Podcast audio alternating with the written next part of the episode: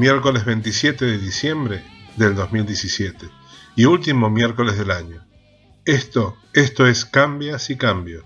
Soy Daniel Paglia Núñez, coach, counselor, hipnólogo clínico y terapeuta gester. Pueden hacerme llegar sus consultas, proponerme temas o darme su opinión por WhatsApp al 617-953-084 o 0034-617-953-084 si están fuera de España. También lo pueden hacer a través de Facebook. No olviden colocar sus nombres y desde dónde nos contactan. Al llegar a estas fechas, comenzamos a hacer balance y nuevos propósitos. Les propongo hoy dejar de reprocharnos, dejar de lado lo que no hemos hecho ya que el pasado no lo podemos cambiar, ya pasó, ya fue. Dejemos de plantearnos propósitos de lo que haremos en el futuro, porque el futuro no existe. Solo podemos vivir en el hoy. Seamos sinceros por nosotros, sembremos la semilla de aquello que realmente podemos cosechar. ¿Qué quiero decir? no puedo ser médico si antes no paso por la facultad. Y si no he terminado el bachillerato, no puedo ingresar a la universidad. Es decir, debo tener en claro los pasos a seguir para concretar mis objetivos. O como una vez me dijo un amigo, para estar en forma, además de pagar el gimnasio, hay que ir. Les propongo que cierren los ojos, que respiren lentamente por la nariz que retenga el aire unos segundos y vuelvan a exhalarlo, siempre lentamente, y que lo hagan una vez y dos veces y otra vez más, y así sucesivamente, mientras mi hemisferio derecho se concentra en la respiración y mi hemisferio izquierdo, el intuitivo, el que conoce el tiempo, el que me conoce, el que no me engaña. Comienza una visión, una visualización de aquello que me está frenando, de aquellos monstruos que yo mismo creo y armo para no dar los pasos a seguir. Aquellos monstruos que me tienen atados a una continua forma y a una continua repetición de hechos que me dañan y que me impiden ser feliz. El por qué busco la aceptación de los demás, el por qué no me animo a emprender una nueva actividad, cuáles son los parámetros que me pongo, o cuáles son esas dudas que me retienen y que no me permiten dar esos pasos que sé y que creo que serían los que me merezco el comenzar a ver esas situaciones, el comenzar a ver qué es lo que me frena, cuáles son los cambios que no estoy realizando y por eso sigo repitiendo sucesivamente hechos que me retienen en una situación complicada o, en hechos dolorosos, es la primer forma y el primer paso para dar y llegar a la sanación del alma. O como dice este el título de este programa. Si cambio, todo cambia. Mi vida cambia. Y mi vida cambia a tal punto que como si fuera un efecto dominó, caen una a una las fichas de esos miedos, dando un salto cuántico y a medida que yo voy cambiando al caer esas fichas, mi entorno cambia. Mi forma de encontrarme y de verme hacia los demás cambia, ya no busco el que los demás me acepten, busco aceptarme a mí mismo. Y por ende, si me acepto, también los demás me empiezan a aceptar. Si me quiero, puedo empezar realmente a querer a los demás. Muy buenas tardes.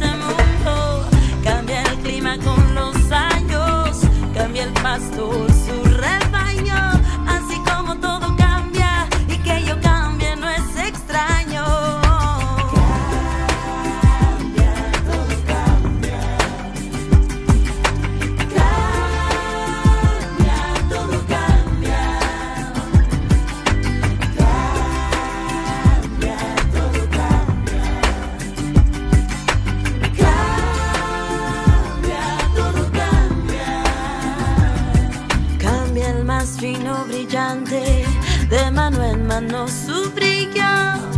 Cambia el nido el pajarillo, cambia el sentir de un amante, cambia el rumbo el caminante,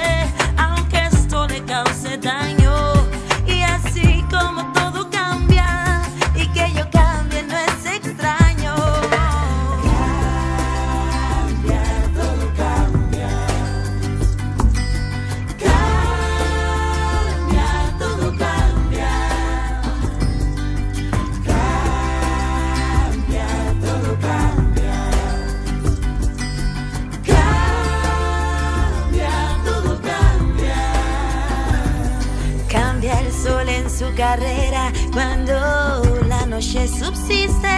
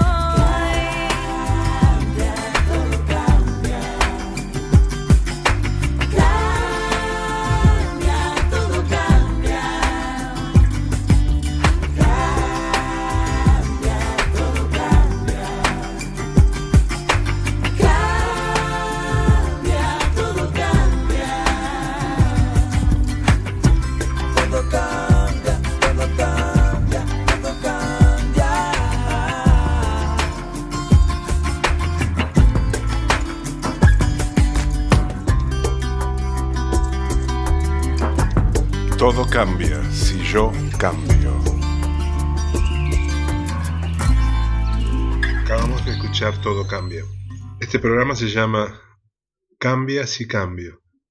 Y el título tiene una sola premisa, que todo, absolutamente todo, comienza a cambiar cuando yo genero cambios, cuando soy yo el que cambia. Y eso hace que por ley de atracción todo mi entorno empiece a cambiar. Por eso recuerden, todo cambia si cambio. Este programa es muy especial, ya que es el último del, año. Vamos a repetir algunos fragmentos de los programas emitidos. Espero que les guste, espero que lo disfruten como disfruté yo al hacerlos. Y como muchas personas también me han pedido que volvamos sobre los temas, es buen momento para refrescar esos temas. Espero que les gusten Y comenzamos con Reiki. ¿Qué es el Reiki? En la voz de Adriana Simonti. Acabamos de... Buenas tardes, Adriana. Gracias por darnos tu tiempo. Buenas tardes, Daniel. No es un gusto estar aquí y hoy, fundamentalmente, que es el primer programa. Eh, bueno, las gracias te las tengo que dar yo. Eh, empecemos. Mira, ¿qué es el Reiki y qué significa? Reiki. Re significa energía universal y Ki es energía individual universal. O sea, ¿vieron cuando uno dice, qué mala onda tienes?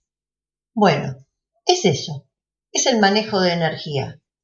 La onda que tenemos es la energía que estamos manejando. Lo que tratamos con el Reiki es que digamos, qué buena onda tienes. Esa es la función del Reiki. La función también es extraña, pues estamos trabajando con algo que no vemos con los ojos. La energía no la vemos.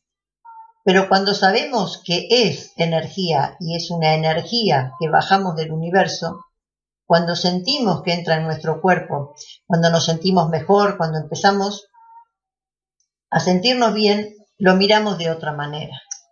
O sea, cuando hablas de energía, eh, recién dijiste del universo, o sea, ¿no es tu energía? No, no de ninguna manera, de rotundamente no. El que da su energía está haciendo un intercambio entre él y la otra persona. Y esto no es bueno ni correcto, pues está dando su energía, con la cual luego se sentirá cansado, agotado, y a la otra persona le está dando energía, digamos, usada, sucia, no es energía universal. ¿Y esa energía cómo es que pasas? Esa energía se baja del universo. Es una energía limpia, a pesar de la contaminación que tenemos en el espacio, de la contaminación nuclear, de la basura, etc. Pero la energía que bajamos es una energía limpia, es una energía clara. ¿Cualquier persona puede hacer Reiki y dar Reiki? Bueno, cualquiera que sepa manejarla, que no involucre su energía. Para eso se aprenden técnicas y ética algo que a veces se olvida.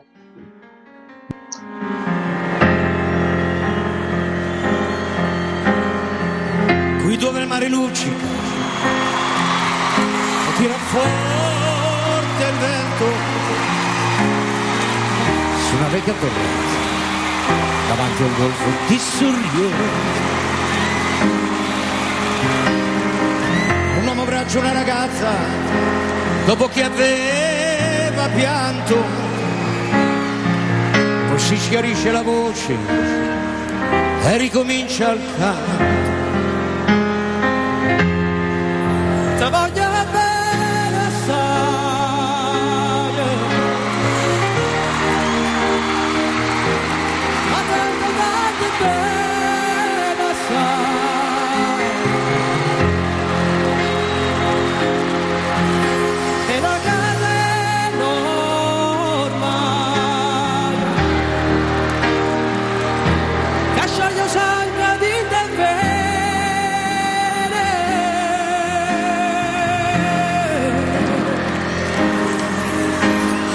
Luci in mezzo al mare, penso le notti là in America, ma erano solo le lampare e la bianca scia di un'elica. Sentì il dolore nella musica, si alzò dal piano forte, ma quando vide la luna uscire da una nuvola, gli sembrò più dolce anche la morte. Guardo negli occhi la ragazza, quegli occhi verdi come il mare. All'improvviso uscì una lacrima e lui credette di affogare. Ti voglio bene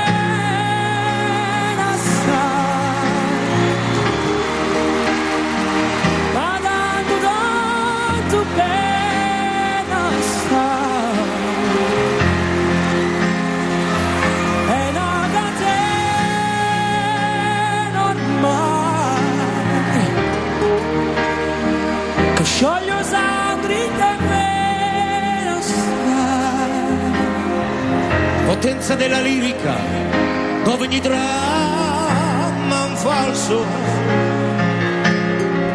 che con un po' di trucco e con la mimica puoi diventare una. Ma due occhi che ti guardano così vicini scordare le parole, confondono i pensieri. Quasi diventa tutto piccolo, anche le notti là in America. Ti volti e vedi la tua vita come la scia di un'elica. Ma sì, è la vita che finisce, ma non ci pensò poi tanto. Si sentiva già felice e ricominciò il suo canto.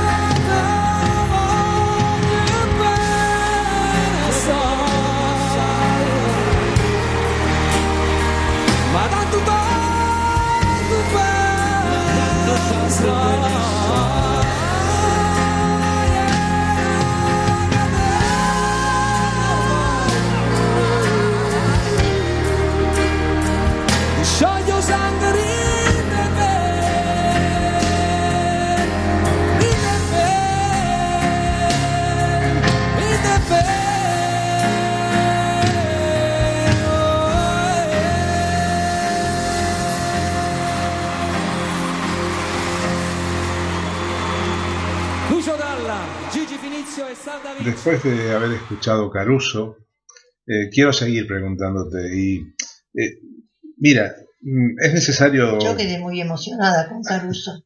Ah. No sé si te voy a poder contestar. Creo que sí. Porque, bueno, en definitiva, sé que hacer Reiki es parte de tus pasiones y, y creo que no te va a ser muy difícil. Eh, mira, ¿es necesario lugares especiales para dar Reiki o, o no? Siempre es conveniente trabajar en un ambiente donde esté relajado, con música suave, con sonidos, pero en realidad el que sabe lo puede dar en cualquier lugar. Yo he dado en fiestas, con todo el bullicio de los invitados, con la música. Lo que hay que lograr es concentrarse, pero eso se aprende, eso se estudia, se practica y se puede. O sea, me has, dado- me has dicho que has dado Reiki en fiesta. O sea, ¿no necesitas el permiso de las personas para hacerlo? Hay teorías o escuelas, pero si alguien viene a mi consulta, se da por entendido que tengo su autorización. Pero si yo veo a alguien en algún lugar que lo necesita, no pregunto. Yo, no todas las personas trabajamos igual. Pienso, si tú estás viendo a una persona que va a ser atropellada por un coche, ¿qué haces? ¿Le preguntas o lo jalas y lo rescatas? No, Creo seguro. que lo jalas, no le vas a preguntar. Bueno, todo es aceptable. Lo importante es que uno trabaje a conciencia. ¿Necesitas que la persona esté en el lugar o lo puedes hacer a distancia? Pero antes que nada, antes que me contestes, hablando de distancia y de la distancia del recuerdo, vamos a escuchar a Mina.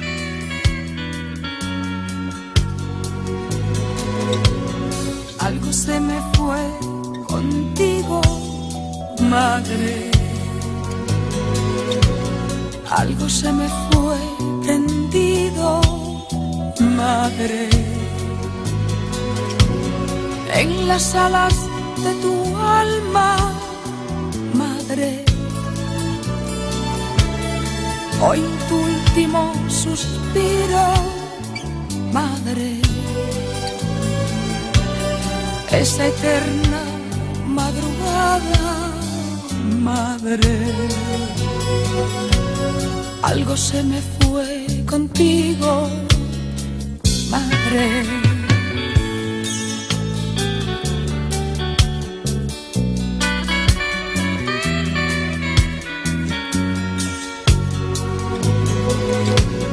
Algo se me fue contigo, madre.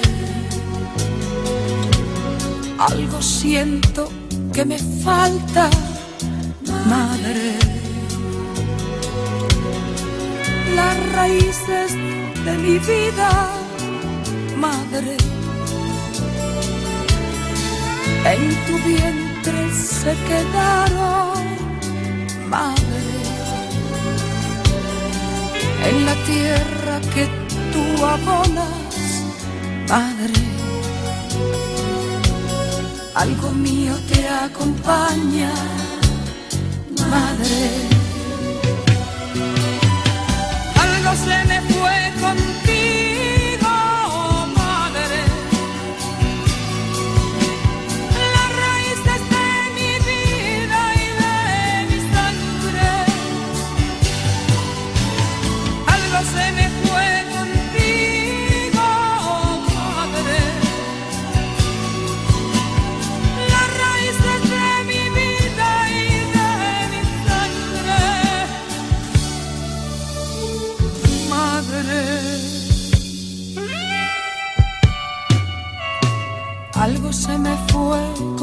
contigo, madre.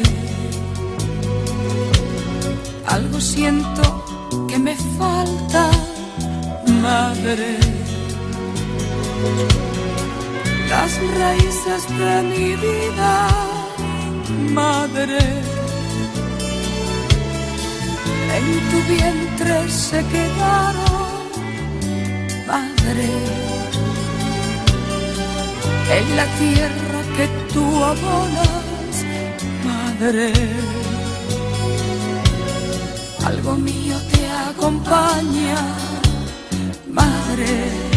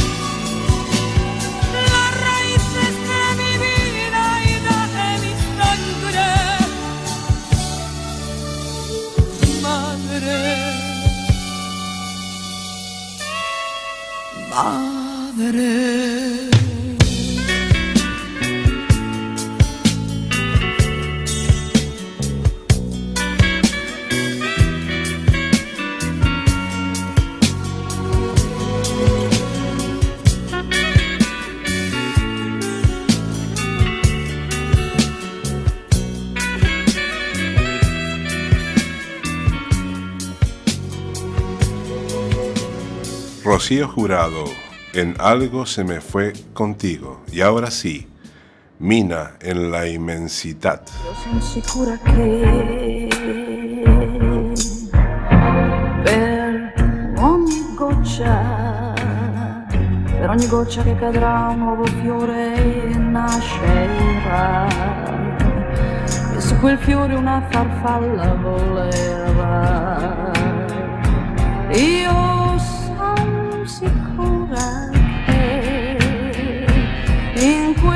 grande immensità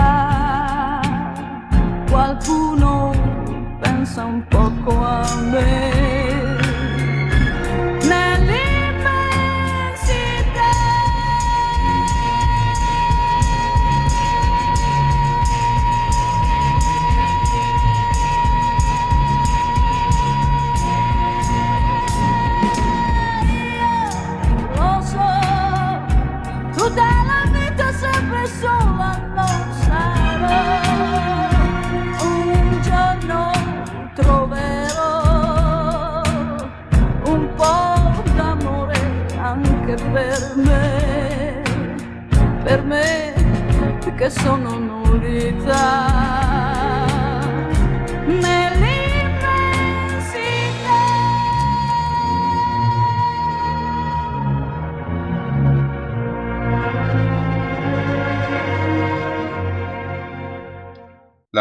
China tiene una milenaria trayectoria y se utiliza desde hace 5.000 años.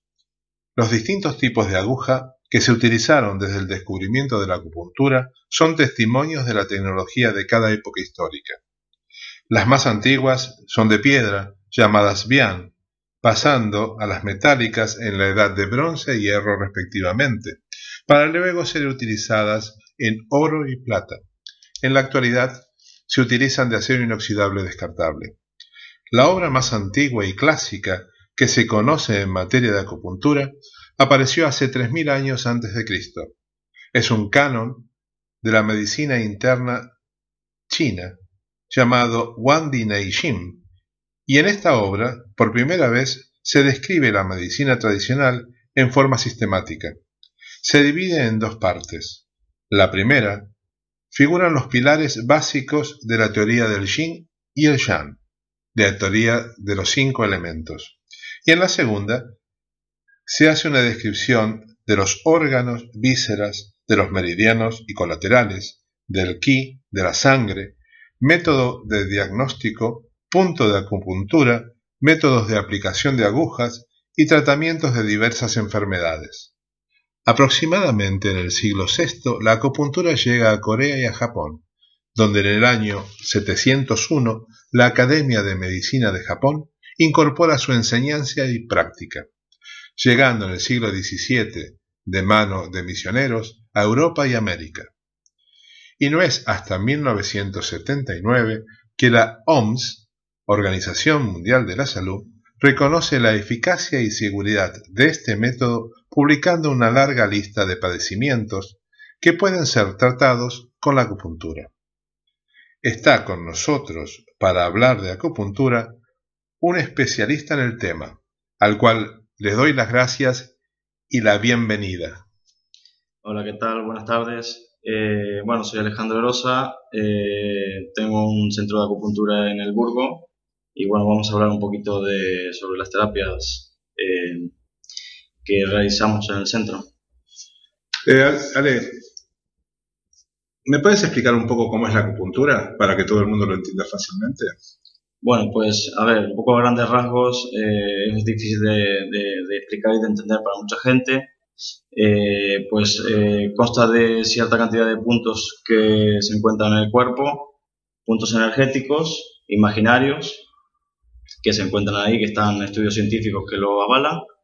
Y bueno, se van tratando, depende de la, de la patología que venga el paciente, pues se van tratando diferentes puntos. ¿Y esos puntos cómo los detectas? Bueno, pues eh, se van buscando, de repente hay puntos que están eh, pegaditos a un hueso o a, unas, a una distancia dependiendo de, de, que se mide en base a la mano del paciente.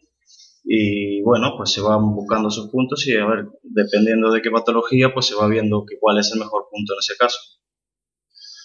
¿Esto lo haces en forma mm, de diagrama o tienes algún tipo de patología que detecta el punto? Bueno, eso depende. Hay aparatos que sí que te pueden detectar el punto, que son, se llaman, son los buscapuntos. Pero bueno, después es un poco en base a la experiencia y, bueno, va, este, básicamente la experiencia lo que, lo que te detecta. Y aparte de la acupuntura, ¿qué otras cosas haces?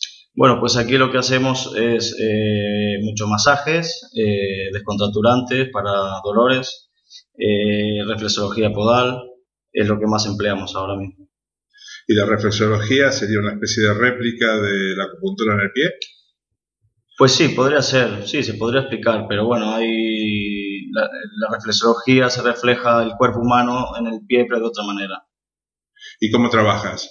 ¿Por presión, con agujas, con masaje? Es compresión, la reflexología podal es compresión, no se colocan agujas, eh, se buscan eh, cada parte que representa el cuerpo en el pie y se van buscando los puntos dolorosos y son los que, los que indican una cierta patología.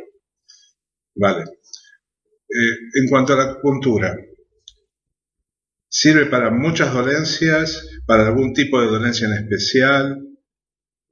¿Hay distintas variantes en cuanto a la forma de tratarse?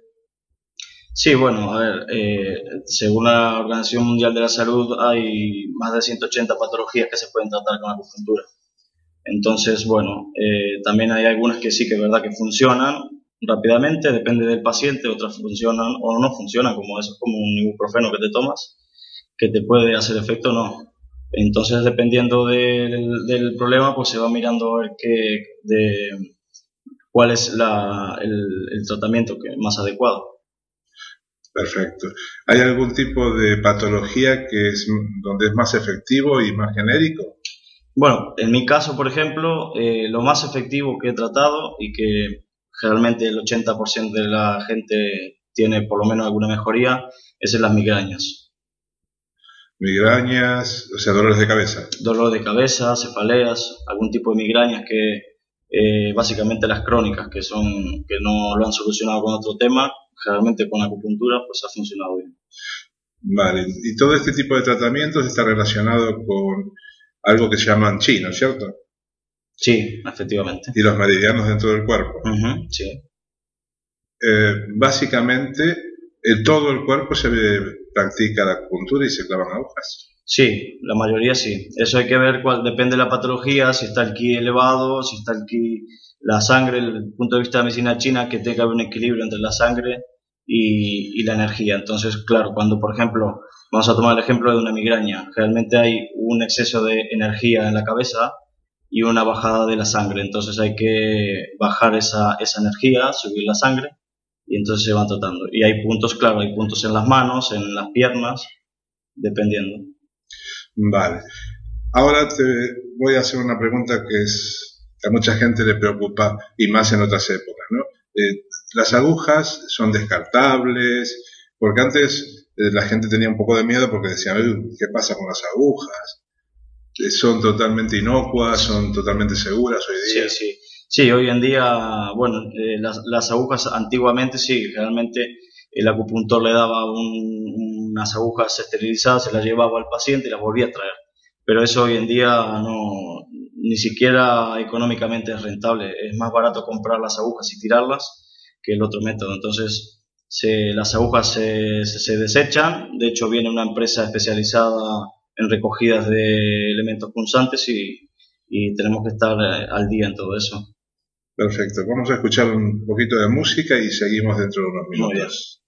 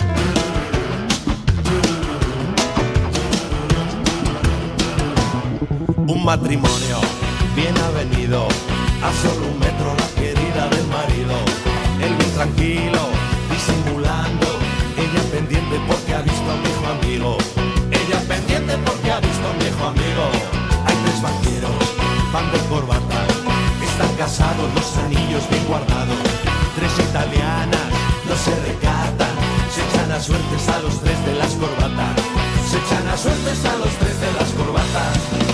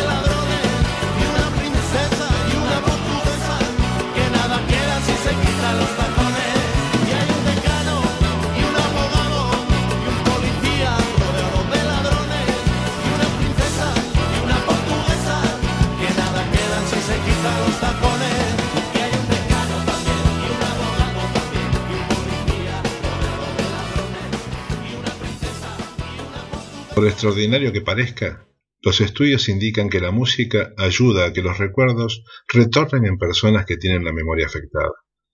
La etnomúsica abre en nuestra mente una conexión dentro del inconsciente colectivo. ¿Cuántas veces, sin saberlo, al escuchar un ritmo muy arcaico comenzamos a tararearlo y a tener sensaciones de pertenencia? La música nos acompaña desde el mismo momento de nuestro nacimiento nos acuna con nanas transmitidas de padres a hijos desde tiempos inmemoriales.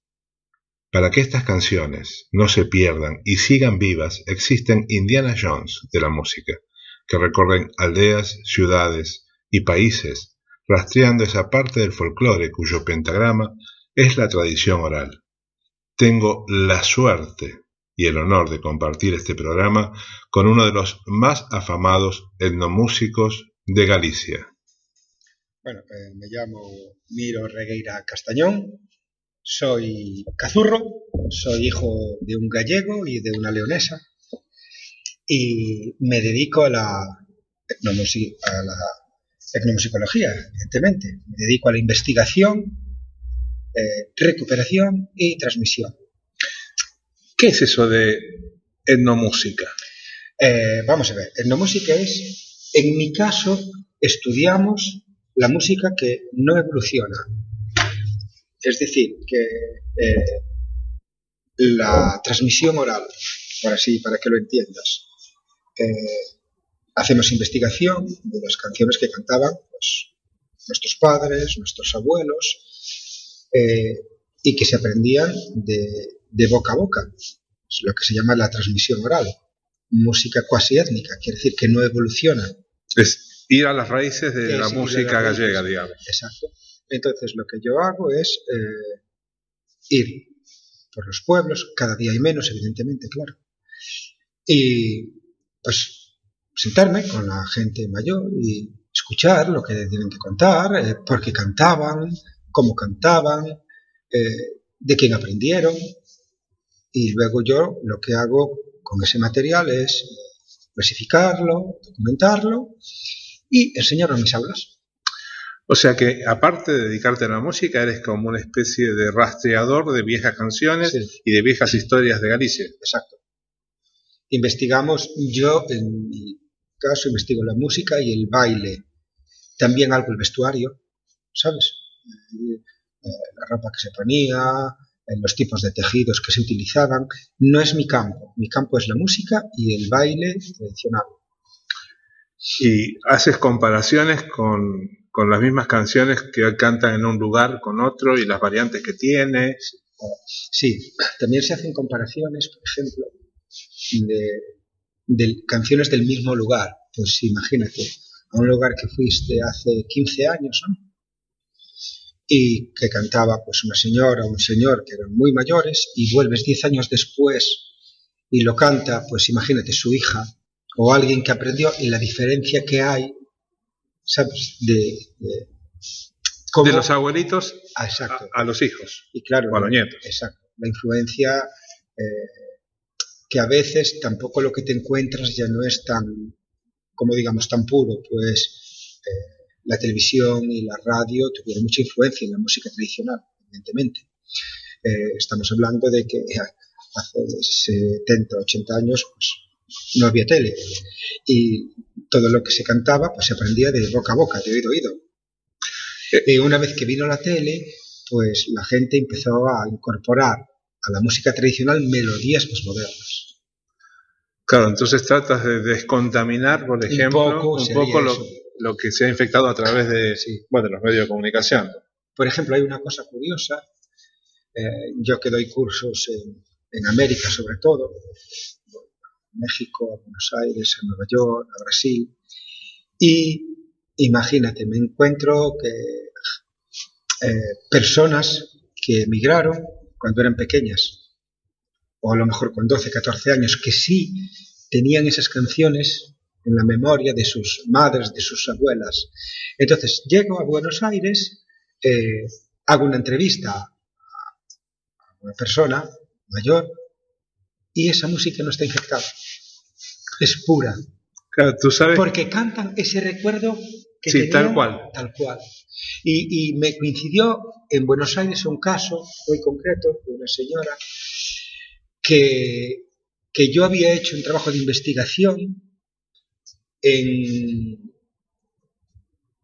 en, ay, cerca, en Valdodubra, cerca de Santiago de Compostela. Y esta señora había nacido allí. Y yo llegué allí, pues te estoy hablando hace cuatro años. Llegué allí, la conocí y, y me cantó las canciones y luego hice la comparación y sí hay una diferencia muy grande. Las de ella no habían evolucionado.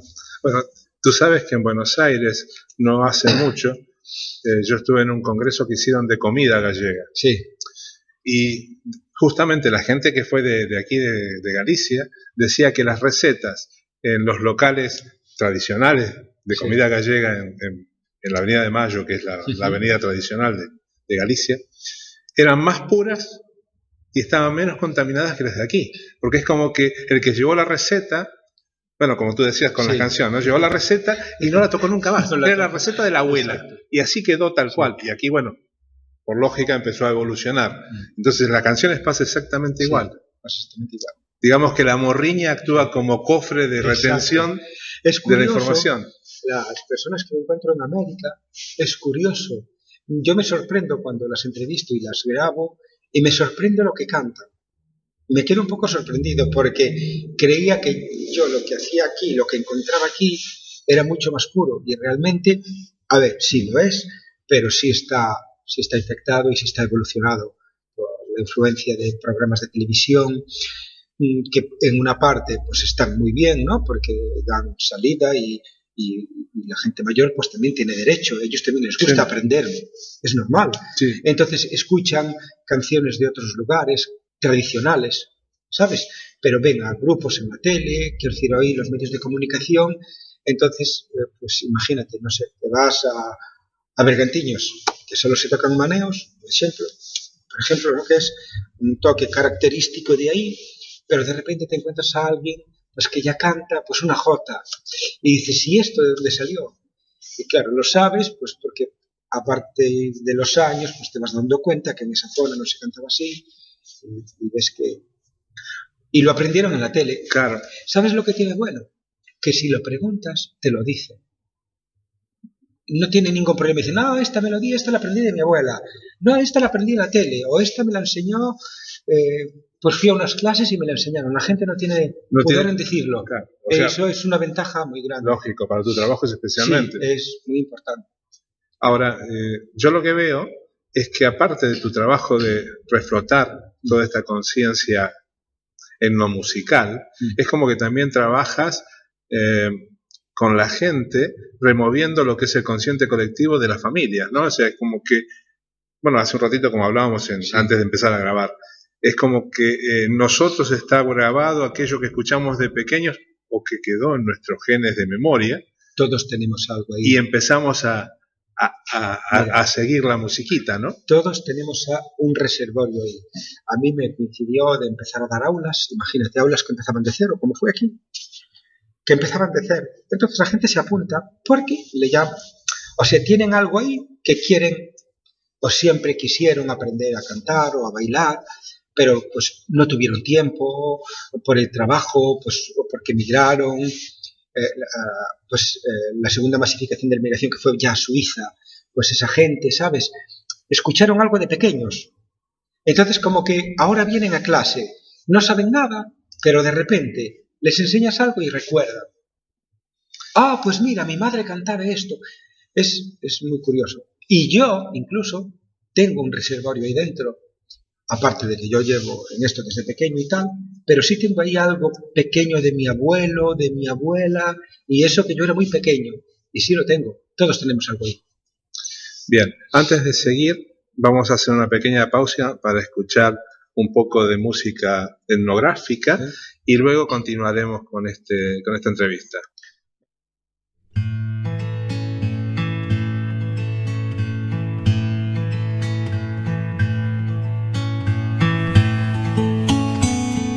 Un día vin a mencer Unha maña de setembro Un día vin a mencer Ceo contra os teus ollos pouco podía facer.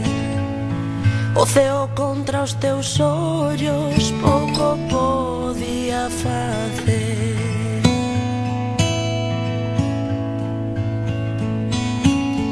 Eres a lúa no mar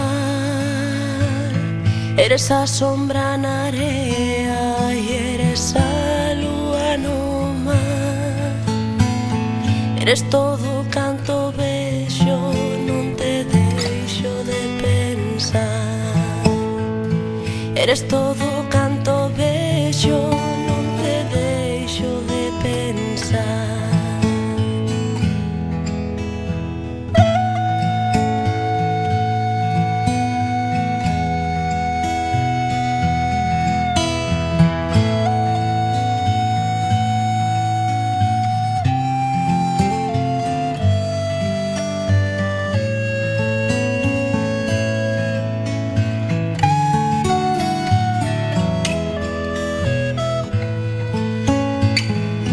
vergas o teu ollar Non mires o teu amor, non ergas o teu ollar Que a lúa non quere estrelas que a poidan eclipsar. Que a lúa non quere estrelas que a poidan eclipsar. Estimaba de te ver Habías de vir con tempo Estimaba de te ver Para falar, para ouvirte Para dar o meu querer Para falar, para ouvirte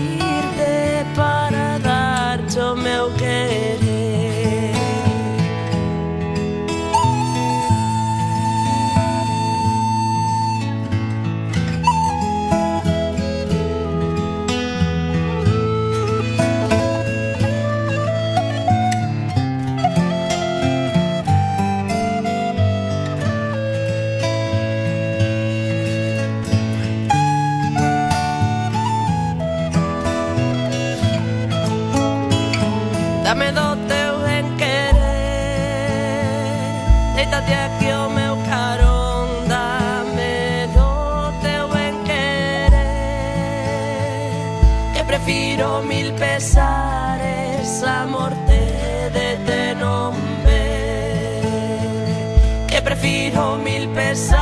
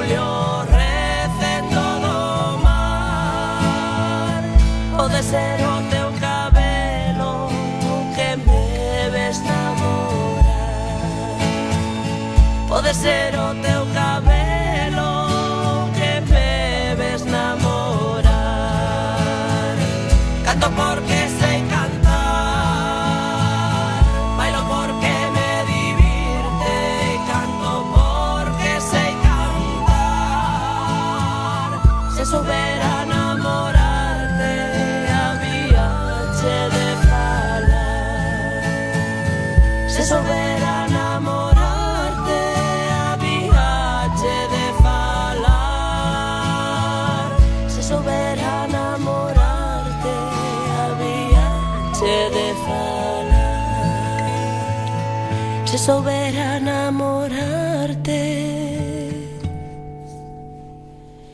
Había HD.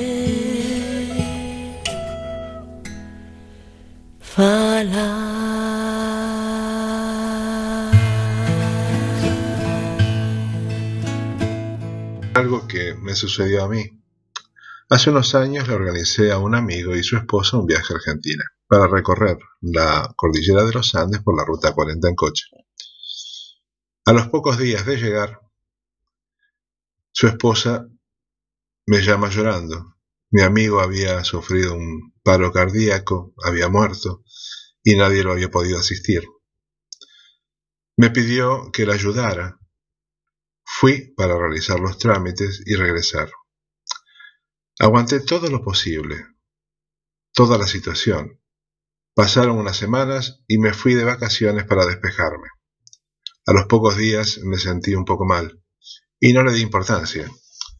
Pasaron los días, seguía teniendo dolor de cabeza, las sienes me latían de a ratos y me dolía el pecho. Seguro era una subida de tensión, sin importancia por sentirme un poco responsable por lo sucedido a mis amigos. Al regresar a casa, fui al médico y la suposición se confirmó tenía la tensión disparada, y me diagnosticó un preinfarto. Mm, ¿Qué es lo que me había sucedido? Había sufrido y el sufrimiento tiene un nombre, se llama estrés. El estrés tiene tres etapas.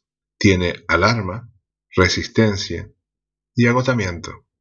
Aguanté todo lo que tenía que aguantar, hasta el momento en que no aguanté más, me fui de vacaciones, me relajé y ahí usted puede tener un infarto, un accidente cerebrovascular, una convulsión, una inmunodepresión, alguna infección u otra cosa.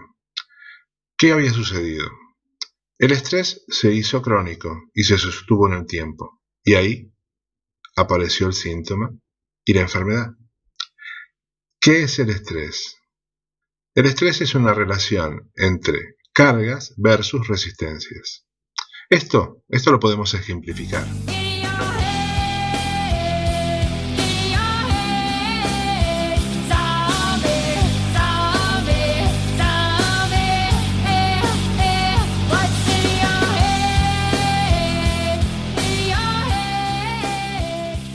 Cambias y Cambio, en el último programa de 2017 para hacerme llegar sus comentarios, preguntas o proponer temas, lo pueden hacer a través de WhatsApp al 617-953-084 o agregándole 0034 al 617-953-084 si están en el exterior. No olviden colocar sus nombres y desde dónde me llaman. También lo pueden hacer a través de Facebook, Cambias y Cambio. Se despide por este 2017 Daniel Paglia Núñez, nos volveremos a encontrar el próximo año, los miércoles a las 18 horas, en Cuac FM. Sean felices, no beban si conducen y recuerden, todo cambia si yo cambio. Feliz.